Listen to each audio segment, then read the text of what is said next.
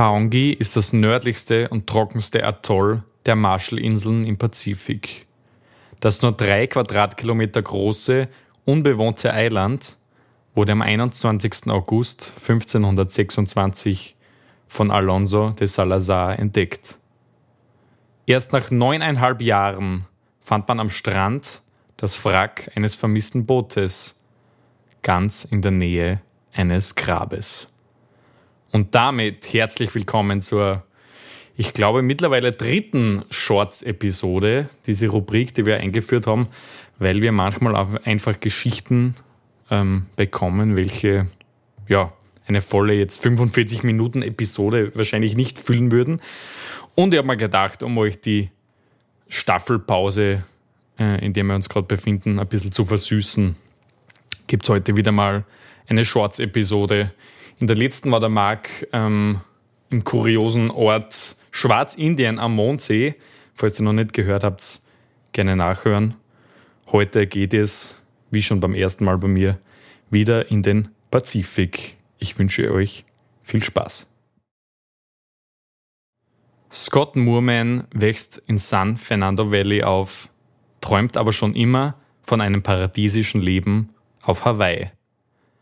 1975 verlässt er und seine Familie das Festland und sie finden ihre neue Heimat in Nahiku im Osten der Maui-Insel, wo die hawaiianische Zeit gilt.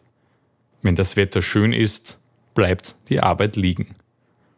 So auch am 11. Februar 1979. Scott Moorman und vier seiner Freunde nehmen sich frei, um aufs offene Meer zu fahren und Fische zu fangen. Sie kaufen neue Zündkerzen für den Bordmotor, Bier und Limonade für den Kühlschrank und Eis für die Fische, die sie zu fangen hoffen. 10 Uhr morgens geht es mit ihrem 5 Meter langen Boot namens Sarah Joe hinaus aufs offene Meer. Der Himmel ist blau, das Meer glasklar. Die jungen Männer tragen Sonnenbrillen, lange Haare und buschige Schnauzer die ersten Bierdosen werden geöffnet. Um eins am Nachmittag machen sich erste Winde bemerkbar. Eine Warnung für das, was kommen sollte. Die am Festland gebliebenen Freunde und Partner machen sich schon langsam Sorgen. Von der Küste wacheln sie ins offene Meer hinaus, um die Fischer zu warnen. Doch keine Spur von der Sarah Joe.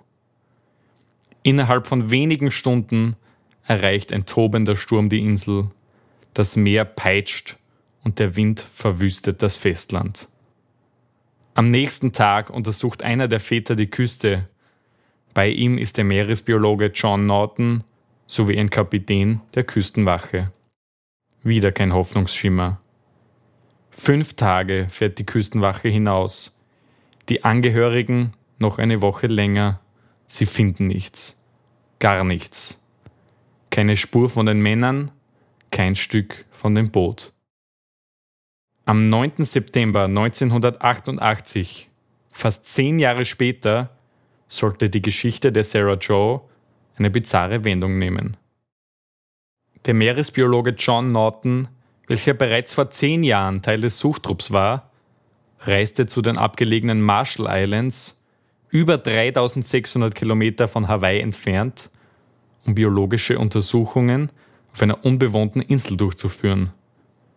Auf Taongi, einem extrem abgelegenen und unbewohnten Atoll der Gruppe, entdeckte er am Strand das Wrack eines Bootes.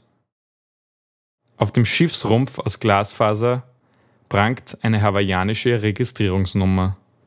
Es ist die Sarah Joe. Ganz in der Nähe ragt ein Kreuz aus Treibholz aus einem einfachen Grab aus aufgetürmten Steinen. Ein paar Knochen schauen aus dem Sand.